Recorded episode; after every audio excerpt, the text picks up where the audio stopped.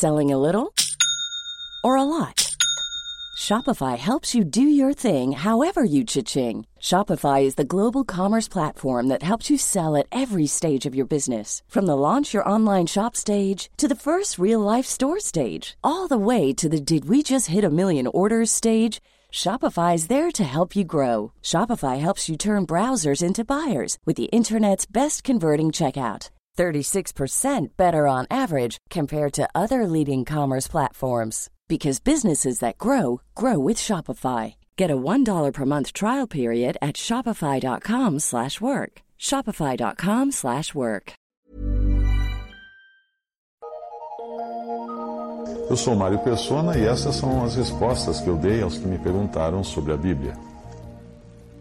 Você escreveu perguntando o que eu acho da religião chamada Congregação Cristã no Brasil. E é difícil explicar para você o que eu acho, porque eu sei que você está debaixo de uma carga muito grande de uma concepção de fé que está associada a uma religião. A fé da qual eu falo, eu estou me referindo a você, é aquela que existe independente de existirem cristãos no mundo, ou igrejas, ou congregações, ou denominações. A fé verdadeira é a fé em Cristo, não a fé em cristãos.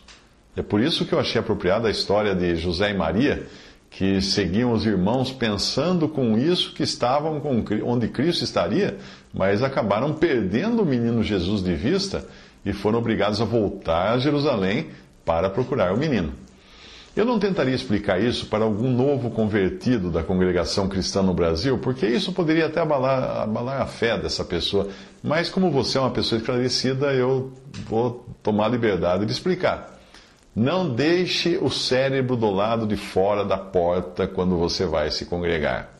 Deus nos dá discernimento para compreender a Sua palavra através do seu Espírito Santo.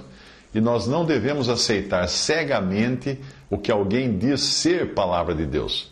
Só porque a pessoa fala com voz solene ou diz estar falando em nome do Senhor, não é isso que torna algo palavra de Deus. É algo sério alguém dizer que está recebendo uma mensagem de Deus. Fala, meus irmãos, o Espírito Santo está me revelando tal. Isso é seríssimo. Eu me lembro de um sujeito que, ao final de um treinamento de vendas que eu estava ministrando numa empresa, no final, todo mundo saiu da sala, ele veio conversar comigo, aí ele se identificou como cristão e me deu a maior bronca, dizendo que eu tinha, que tinha uma mensagem de Deus para mim, porque em nenhum momento do treinamento de vendas de dois dias que eu tinha ministrado naquela sala, em nenhum momento eu tinha falado do Evangelho para as pessoas que estavam participando do treinamento, para os vendedores. Eu nem poderia fazer isso, porque as horas que eu passo em treinamento, numa sala, estão sendo pagas pelo cliente. Para quê? Para ensinar a sua equipe, a equipe da empresa, a vender mais. E seria antiético eu gastar esse tempo que ele está pagando com, uma, com outro objetivo, e eu estaria também, no certo sentido, roubando o meu cliente. Existem outras ocasiões que, uh, que são propícias e nós devemos aproveitá-las. Eu, muitas vezes, nesses eventos, no horário do almoço, ou na conversa informal com as pessoas, eu acabo falando alguma coisa do Evangelho. Mas ali, no meio da, daquele treinamento, daquele curso, não, não seria apropriado, não era o caso. E aí a minha resposta a esse sujeito que veio me advertir, dizendo que fazia isso em nome de Deus, que tinha uma mensagem de Deus para me falar, a minha resposta foi que, eh, quando ele chegou com essa história de que tinha uma mensagem de Deus para mim, e, e, ele não deixa, ele, ele simplesmente estava usando de uma artimanha, e é uma artimanha, que muitos pentecostais usam, para não deixar margem para contestação. Percebe? Isso é um truque. Como você vai discutir com alguém que está afirmando ser a boca de Deus para comunicar especificamente uma mensagem para você? Deus mandou eu trazer essa mensagem para você. Pronto, e aí? Como é que você vai falar? Não, não vou, então não vou eu ouvir. Horas. A Bíblia diz que o profeta que tiver a presunção de falar alguma coisa, alguma palavra em meu nome, Deus está dizendo, né? Que eu, que eu não lhe tenha mandado falar, ou o que falar em nome de outros deuses, esse profeta morrerá. Deuteronômio 18, 20. É essa lei do Antigo Testamento. Não ia sobrar muitos aqui hoje desse mundo pentecostal, não é? Moderno. A única referência que nós temos hoje para saber se alguém está falando algo de acordo com a palavra de Deus é a própria palavra de Deus, a Bíblia. E não a presunção da pessoa que se diz profeta em afirmar que está fazendo aquilo com autoridade vinda de Deus, etc. Não. Como eu, como eu já disse, os varões de Bereia, eles foram chamados de mais nobres porque eles compararam o que eles ouviram do, dos primeiros discípulos ali, de, dos apóstolos, eles compararam com as Escrituras. E é isso que você deveria fazer. Não confie nos seus sentimentos, porque os, os sentimentos são uma manifestação das emoções, e, e muitos sentimentos têm origem na carne.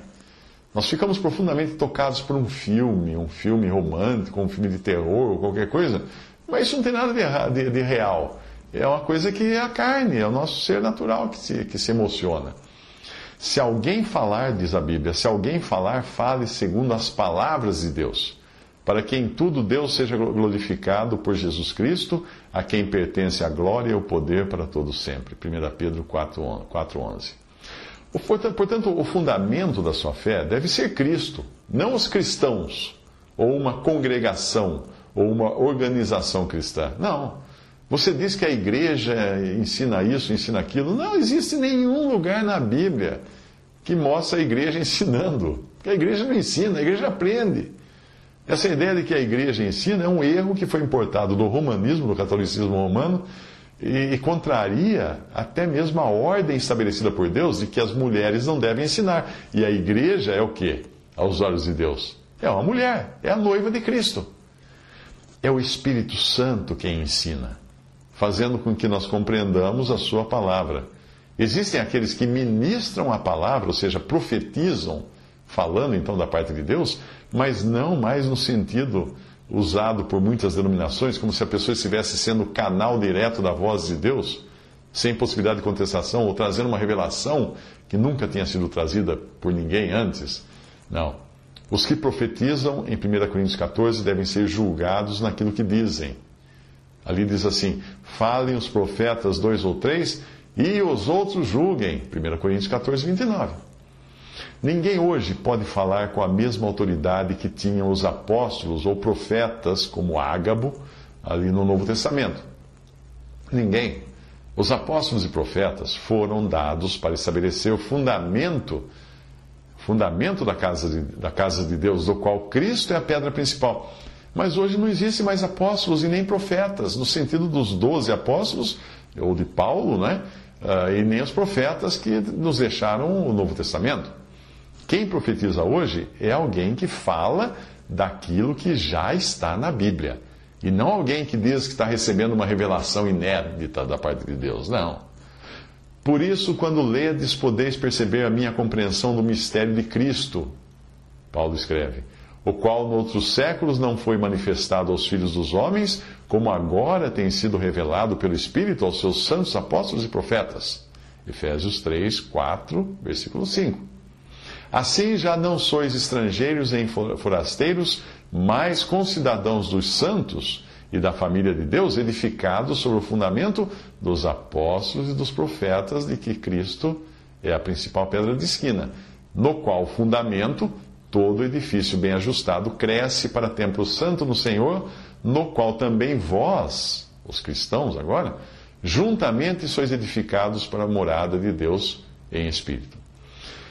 Portanto, a igreja, e não uma denominação, a igreja, que é o corpo formado por todos os lavados pelo sangue do Cordeiro, todos os que verdadeiramente creem em Cristo, a igreja está sendo edificada com as pedras que são os salvos.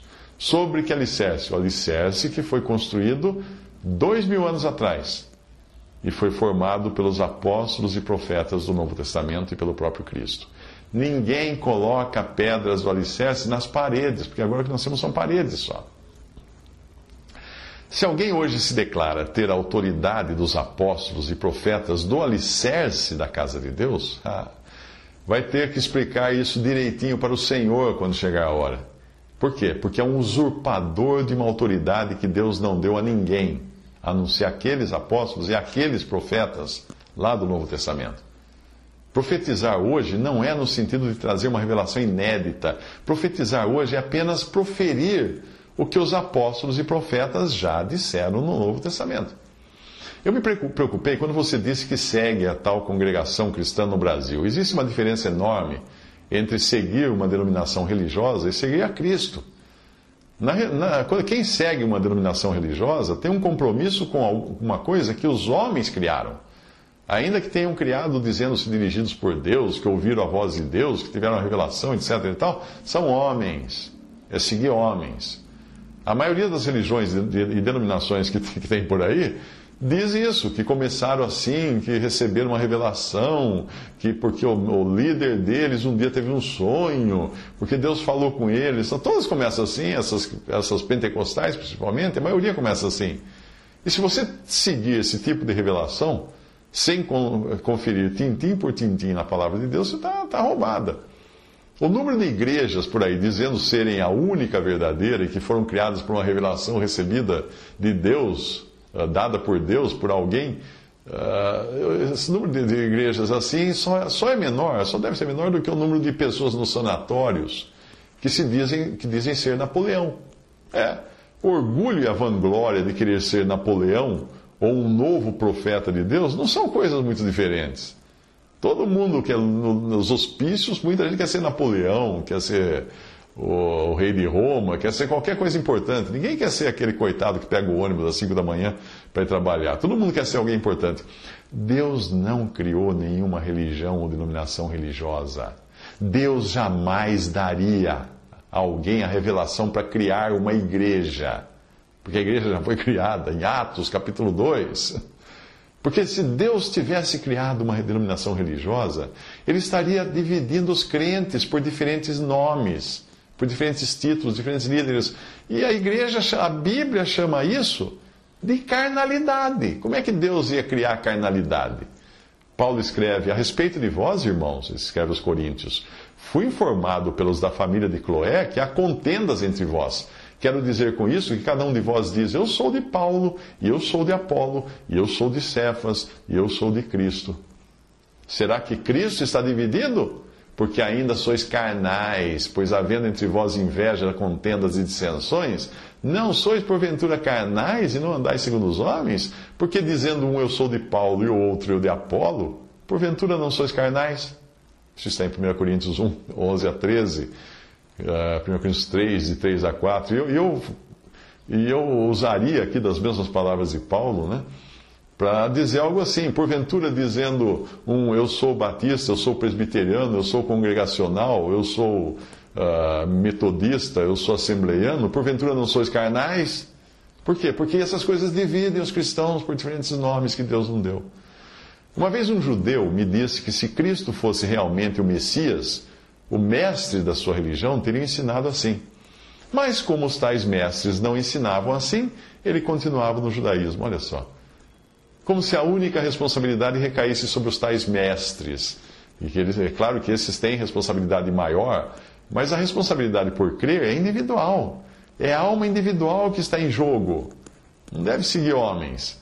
É complicado até explicar para você no que eu creio, porque você está tão condicionado a associar fé com um lugar, com um templo, com uma congregação, que não vai, não vai conseguir entender. Eu continuaria crendo igual, mesmo que fosse o único cristão na face da terra, porque o fato de me reunir com outros cristãos, outros irmãos, é só isso, é uma reunião de comunhão, de adoração, não uma associação que cria ou mantém um dogma para ser crido de todos os que estão sob o seu teto. Não é assim.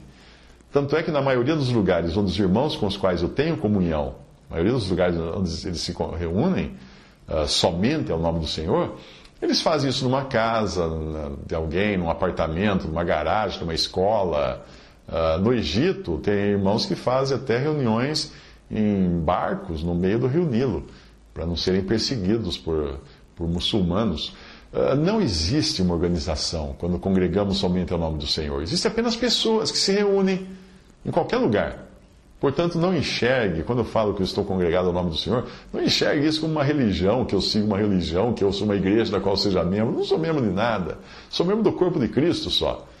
Existem pessoas que acreditam que apenas uma religião leva a Deus, porque o que acreditam na verdade não é no poder do sangue derramado na cruz.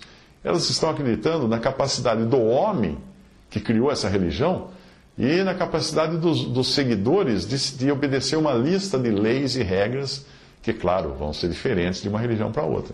O raciocínio é simples. Se a religião X tem a lista de regras mais correta, obviamente essa é a religião de Deus e só será salvo quem estiver ali, já que entre as regras listadas está a regra de estar ali. Parece familiar a você? Será que eles ensinam onde você está na congregação cristã no Brasil que aí é onde a pessoa deve estar para ser salva? Será que é isso? Você me responde.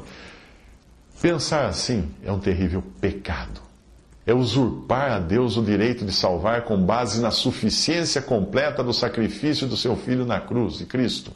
É dizer que Cristo não seria suficiente para salvar se um, um, fulano não tivesse criado uma religião no ano de 1900 e alguma coisa. É também dar ao ser humano uma participação no crédito da sua salvação. Porque se eu fui alguém que seguiu direitinho as regras, não faltei um dia nos cultos da tal congregação, salva de palmas para mim. E algumas palmas para Cristo, né? porque eu estarei salvo por causa da minha perseverança, da minha, do meu esforço. Ora, acreditar que somente na congregação cristã no Brasil que você frequenta é possível ter a salvação, é negar que a nossa natureza seja tão vil que ainda poderíamos encontrar algo na, na nossa natureza carnal capaz de seguir regras e mandamentos. É, tentar falar assim é dividir a glória de Deus com homens, com uma organização. E o que é mais perverso é fechar o caminho a Cristo para alguém que não tem acesso a essa congregação. Será que você é cúmplice de um pensamento assim?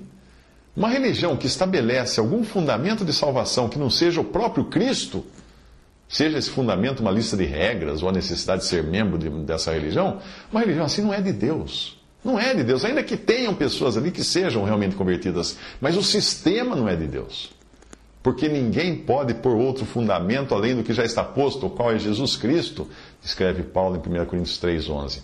Quando é que foi posto o fundamento sobre o qual você alicerçou sua fé? Se foi há dois mil anos, é o mesmo fundamento sobre o qual os cristãos convertidos ao longo dos séculos colocaram sua fé. Mas se for um fundamento que teve uma data de fundação posterior, hum, não é um fundamento colocado por Deus, porque ninguém pode estabelecer outro fundamento. Em João 3,16, nós lemos que Deus amou o mundo de tal maneira que deu seu Filho unigênito para que todo aquele que nele crê não pereça, mas tenha a vida eterna. E o que você está dizendo aí? Para que todo aquele que não faz tal e tal coisa, ou que não pertence, ou, que, ou todo aquele que pertença a determinada congregação não pereça? É isso que está dizendo aí? Não! Não é assim que está. Diz apenas para que, apenas para que todo aquele que nele crê, que crê em Cristo, não pereça. Não para todo aquele que frequenta um determinado lugar de reunião. Não é isso. O apóstolo Paulo escreveu uma carta aos crentes da Galácia, os quais afirmavam que para ser salvo era necessário não apenas crer em Cristo, mas também guardar a lei, ou seja, praticar determinadas obras. A eles, Paulo responde assim: Ó oh, insensatos Gálatas, só quisera saber isto de vós: recebestes o Espírito pelas obras da lei ou pela pregação da fé? Sois vós tão insensatos que tendo começado pelo Espírito, acabeis agora na carne? Gálatas 4, 9 a 10. Paulo compara o fato de seguir regras ou a lei para ser salvo como carnalidade. Tanta carnalidade quanto dividir cristãos por diferentes nomes. Só Cristo morreu para nos salvar. Só Ele pode nos salvar, porque Ele morreu na cruz e foi castigado por Deus, por Deus ali, no lugar do pecador. Todo aquele que crê em Cristo tem a vida eterna, está salvo eternamente. Isso não depende do que nós fazemos, deixamos de fazer, mas do que Cristo fez. Isso não vem de vós, é dom de Deus, diz Efésios 2,8. Portanto, a nossa salvação depende exclusivamente de Cristo e da sua obra. Não depende de nós, não depende de igreja, não depende de templo, não depende de pastor, não depende de profeta, não depende de nada. Se dependesse de qualquer coisa dessa, a glória não seria de Cristo, não seria de Deus. Se dependesse de nós, a nossa fidelidade, não seria de Cristo, seria nossa glória. Mas graças a Deus, que nós, pecadores, sempre propensos a pecar, Cristo quis nos salvar e toda a glória vai para Deus. Quando um pecador vem a Cristo arrependido do seu estado pecaminoso, isso só acontece por obra do Espírito Santo no seu coração. Pois é o Espírito Santo quem convence quem nos convence do pecado, como fala em João 16, 8. Então, pela fé, o pecador crê que Cristo tomou seu lugar na cruz, carregando o seu pecado, o pecado do pecador ali na cruz. E quando o pecador assim crê, Deus lhe dá a salvação que é completa, Deus lhe dá o perdão que é completo. Essa pessoa nunca mais perderá sua salvação, porque é uma dádiva de Deus. Efésios 2, 8. Nunca essa dádiva será tirada por Deus, porque os dons, as dádivas e a vocação de Deus são sem arrependimento. Romanos 11, 29. Você tem a Bíblia aí, confira. Deus não tira a salvação do crente e ninguém mais pode fazer isso. Porque estou bem certo de que nem a morte, nem a vida, nem os anjos, nem os principados, nem os potestades, nem o presente, nem o porvir, nem a altura, nem a profundidade, nem alguma outra criatura poderá nos separar do amor de Deus que está em Cristo Jesus, nosso Senhor, escreveu Paulo em Romanos 8, 38 e 39. Bom, eu acho que eu escrevi demais, falei demais, e a minha preocupação é sincera, creia-me. E pondere isso à luz da palavra de Deus, não à luz do que eu ou outra pessoa disser. Peça que Deus esclareça isso para você. E outra vez, não deixe o cérebro na porta da, da sua igreja lá. Deus ordenou que o que for falado seja deve ser julgado, e o padrão que nós temos para julgar é a palavra de Deus e o seu Santo Espírito que habita no crente. Antes, eu só me sentia mal de ouvir falar nessas seitas desses pregadores da prosperidade que roubam dinheiro do povo. Essas daí faziam eu me sentir muito mal. Mas hoje, eu me sinto pior quando eu escuto falar da congregação cristã no Brasil. Por quê? porque esta rouba de seus membros, não o dinheiro, rouba a certeza da salvação. O que é muito mais grave do que roubar dinheiro, como fazem esses picaretas pastores que pedem dízimo na TV e mandam um carnê para a pessoa pagar e coisa do tipo, vende, vende CD e vende não sei o que na TV para sustentá-los, sustentar suas fortunas. Mais grave que isso é roubar a certeza da salvação das pessoas. E eu passei a pensar assim, em relação a essa denominação, congregação cristã no Brasil, depois de conhecer irmãos que abandonaram essa organização e passaram a congregar somente ao nome do Senhor. E agora eles dizem claramente que foi como se tivesse tirado uma tonelada de peso das costas. Eu conheci até um rapaz que ficou mentalmente perturbado depois que disseram para ele que, por causa do adultério que ele tinha cometido quando estava nessa religião, ele não tinha mais perdão e estava destinado ao inferno. Isso afetou inclusive a sua mente. Hoje ele tem problemas por causa disso. Também é, é digno de nota o fato de que essa seita, congregação cristã no Brasil, recentemente alterou a sua regra de fé. É. Ela tem uma liderança lá em São Paulo, e essa liderança toma as decisões, e daí todo mundo reza segundo aquela cartilha. Como ela alterou? Ela deixou de considerar a Bíblia a palavra de Deus e passou a dizer que a Bíblia apenas contém a palavra de Deus. Isso fez até com que lançasse uma nova edição do seu inário, eliminando hinos que, que fossem contrário a essa nova heresia que eles adotaram e também mudando o texto das últimas páginas do, do Inário, que, onde ele fala das suas crenças. Mas a Bíblia é a palavra de Deus. Quem argumenta que a Bíblia só contém a palavra de Deus é porque quer dar margem, margem para seus falsos profetas se apresentarem num púlpito e falarem assim: agora eu vou trazer para vocês uma revelação de Deus, que nem está na Bíblia, não é?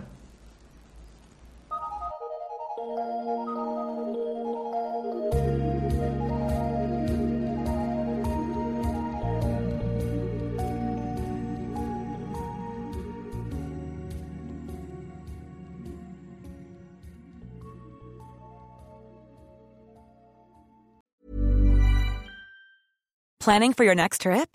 Elevate your travel style with Quince. Quince has all the jet setting essentials you'll want for your next getaway, like European linen, premium luggage options, buttery soft Italian leather bags, and so much more. And is all priced at 50 to 80% less than similar brands.